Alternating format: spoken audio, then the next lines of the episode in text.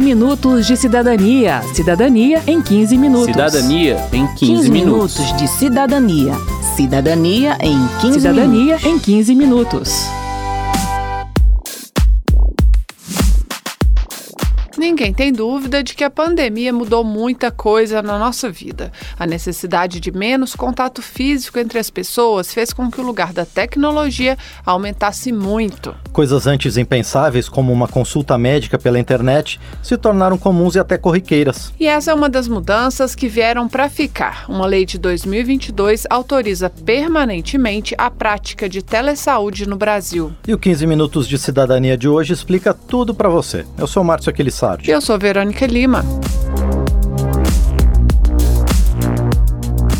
A primeira coisa que a gente tem que entender é a diferença entre telesaúde, telemedicina e teleconsulta. Para facilitar, vamos pensar em caixinhas. A telesaúde é a maior delas, onde estão as outras duas e mais algumas. Exato. Telesaúde é a prestação à distância de serviços de todas as áreas da saúde: medicina, fisioterapia, psicologia, enfermagem e até mesmo veterinária.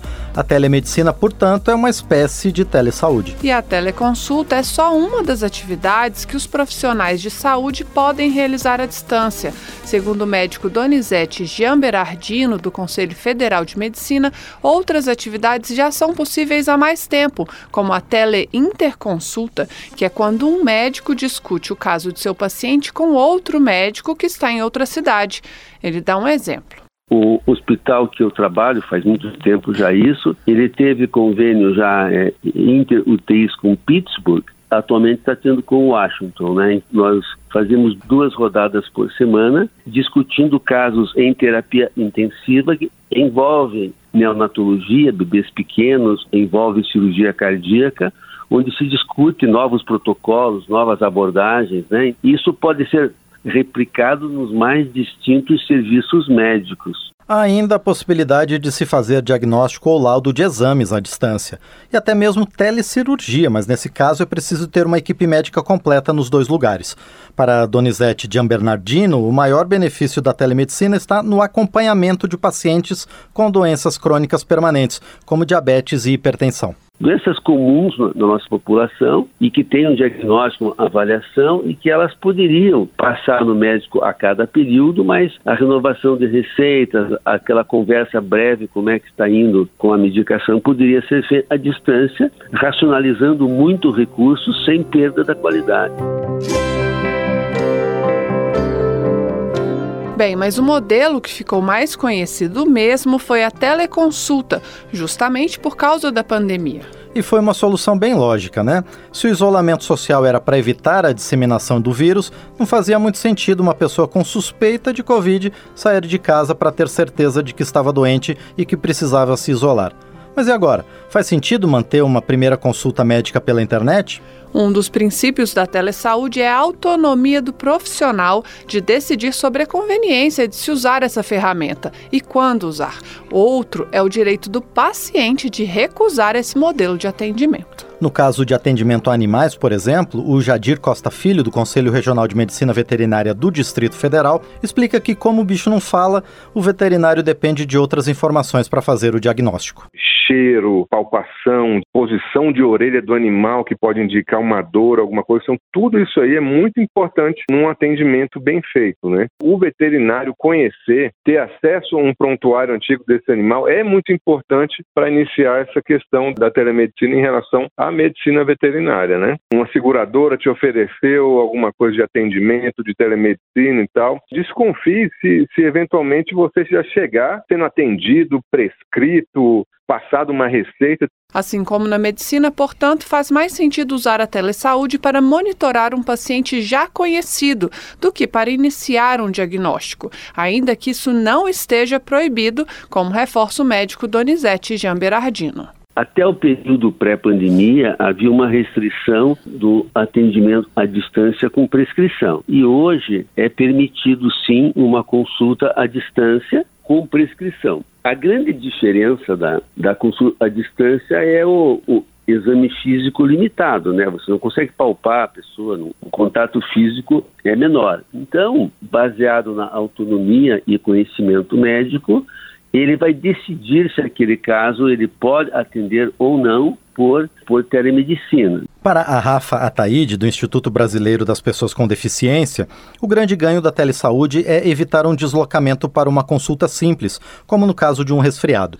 Mas, na visão dela, o acompanhamento presencial das necessidades da pessoa com deficiência tende a ser melhor. Por exemplo, uma pessoa que tem uma amputação de uma parte da perna. Isso tem implicações no corpo. Então, você precisa fazer raio-x para ver se está funcionando direito, você precisa ver se você não está sobrecarregando demais a perna que não é amputada. A gente acha isso um pouco complicado na teleconsulta. Mas para uma consulta rápida, para uma doença que a pessoa tenha que não esteja relacionada diretamente à deficiência dela, gripou, está com dor de garganta, é uma coisa mais simples, a gente acha ótimo que tire o deslocamento. Em resumo, o que se deve ter em mente é que a telesaúde não pode substituir o cuidado presencial. Ela deve ser uma ferramenta para complementar a prestação de serviços de saúde. Quem argumenta é o Matheus Falcão, do Instituto Brasileiro de Defesa do Consumidor para não acharmos que a simples expansão do telesaúde vai resolver todos os problemas, né? E aí a gente para de investir na atenção presencial, é importante que ela venha como complemento. E no caso da saúde suplementar, das operadoras de plano de saúde, é muito importante se ter em mente que a telesaúde é uma opção do consumidor. Inclusive o posicionamento oficial da Agência Nacional de Saúde Suplementar, é, se o consumidor, inclusive, preferir uma consulta presencial, por exemplo, ele tem esse direito. Então a operadora não pode optar por apenas fornecer a telesaúde. E a teleconsulta, completa Matheus Falcão, deve manter as condições e o padrão de qualidade da consulta presencial, como privacidade e proteção dos dados pessoais do paciente. E aqui a gente entra em um outro ponto bem importante da telesaúde, a proteção de dados pessoais informações sobre a nossa saúde são dados sensíveis. Imagina se um plano de saúde decide recusar uma pessoa como cliente ao saber que ela tem uma condição crônica de saúde. Isso é ilegal, mas serve como alerta sobre o risco de termos nossas informações de saúde divulgadas livremente. O ideal é que o atendimento seja feito por meio de plataformas específicas de telesaúde, com controle rigoroso de quem pode acessar os dados e cuidado também com o local e a maneira como os dados vão ficar armazenados. Todos os direitos previstos na Lei Geral de Proteção de Dados em relação à segurança e aos direitos do paciente sobre seus dados pessoais devem ser respeitados. Se você ainda tem dúvidas sobre seus direitos em relação a dados pessoais, vale a pena conferir o 15 Minutos de Cidadania sobre a Lei Geral de Proteção de Dados, que foi ao ar em 2019. Um ponto bem importante da lei é que a gente só precisa oferecer informações que sejam essenciais para a prestação do serviço contratado. O Arthur Sabá, da NPD, Autoridade Nacional de Proteção de Dados, dá mais algumas dicas ele tem que ficar atento aos dados que ele fornece, tem que sempre que perguntar para o atendente ou atendente se aqueles dados são realmente necessários para o serviço de telesaúde, se não são solicitados logo num primeiro contato, dados bancários ou dados que ele note que são dados excessivos ou desnecessários ao, ao prosseguimento do tratamento. E também ele tem que ficar atento aos aplicativos, aos sites, se são sites seguros, para que ele, quando ele forneça os dados pessoais, ele, ele esteja fornecendo para pessoas, para sites confiáveis, né, sites seguros. Outra dica é procurar saber se o profissional que oferta o serviço é mesmo um médico, ou fisioterapeuta, ou veterinário, como diz ser.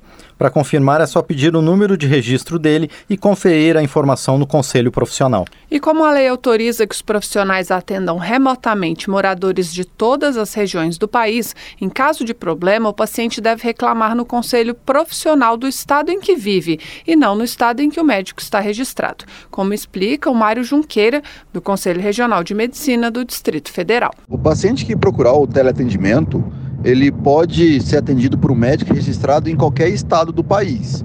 Esse médico pode estar no Distrito Federal, por exemplo, e esse paciente pode estar em Manaus. Se esse paciente tiver alguma reclamação sobre esse atendimento, ele pode se dirigir ao CRM mais próximo, no caso o CRM de, de, do Amazonas, e fazer a reclamação ou a denúncia. Quero saber. Quero saber médico Mário Junqueira, do Conselho Regional de Medicina do Distrito Federal, respondeu às perguntas dos cidadãos na rodoviária de Brasília. Vamos ouvir. Juliana, eu gostaria de saber se é pediatria, idosos, de que idade que pode ter um atendimento desse. A telesaúde não existe um limite de idade. Todo paciente que tem dificuldade em relatar seus sintomas, é importante ter um acompanhamento. Seja uma criança muito pequena, um idoso com, já com alguma dificuldade de comunicação, todos eles vão precisar de um acompanhamento. Se o paciente se sente à vontade para relatar seus sintomas sem uma ajuda, ele não precisa. Isso vale para, por exemplo, um pré-adolescente de 12, 13 anos aqui Eliane Souza Costa. Eu queria saber se esse projeto é pelo SUS ou é particular. Ela vale para o SUS e são para todos os profissionais da saúde, não só para o médico. O CRM já fez uma normativa já autorizando a todos os médicos, no particular, a fazer isso também. Maria Francisca. Eu faço esse tratamento já há três anos. A receita eu pego quando eu, vou no médico de seis em seis meses, né? pode ser enviada né, eletronicamente, porque muitas vezes quando vence, aí a gente tem que marcar consulta, tem que ir pessoalmente para pegar a receita e para depois pegar a medicação no caso que, que o SUS dá, né? Tanto a consulta quanto a receita vai ser eletrônica, entendeu? Você vai precisar, a consulta você vai poder fazer ela sem ir para lá e ele vai te passar a receita, por exemplo, mandar para o seu e-mail, pro WhatsApp, sem você precisar pegar ela lá no local. E o posto de saúde vai aceitar essa receita. Essa receita vai valer nacional. Então, um médico de qualquer lugar do Brasil vai poder te atender e, vo e você com essa receita você vai poder comprar sua medicação em qualquer lugar do Brasil.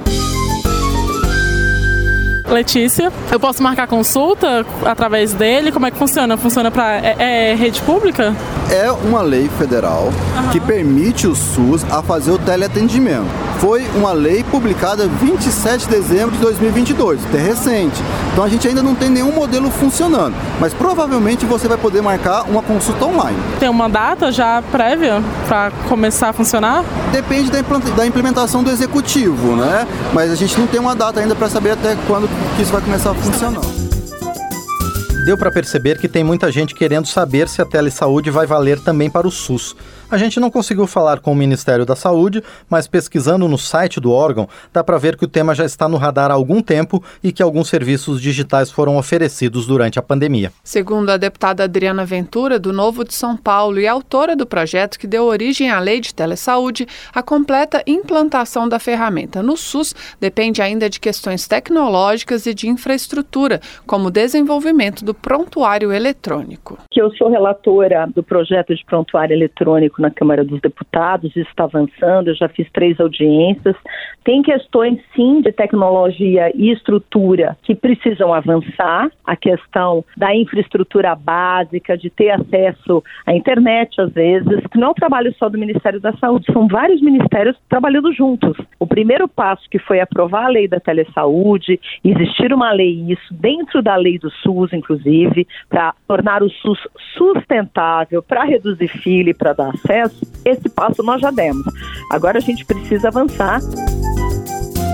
Termina aqui o 15 Minutos de Cidadania, que teve produção de Cristiane Baker e de Lucélia Cristina, reportagem e texto de Verônica Lima, trabalhos técnicos de Newton Gomes, edição de Márcio Aquilissardi e apresentação de Verônica Lima e de Márcio Aquilissardi.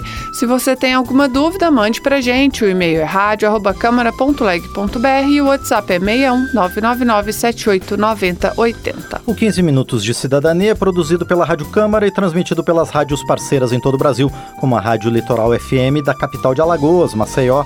Você pode conferir todas as edições do programa no site radio.câmara.leg.br e no seu agregador de podcast preferido. Uma boa semana e até o próximo programa. 15 minutos de cidadania. Cidadania em 15 minutos. Cidadania em 15, 15 minutos. minutos de cidadania. Cidadania em 15 Cidadania minutos. em 15 minutos.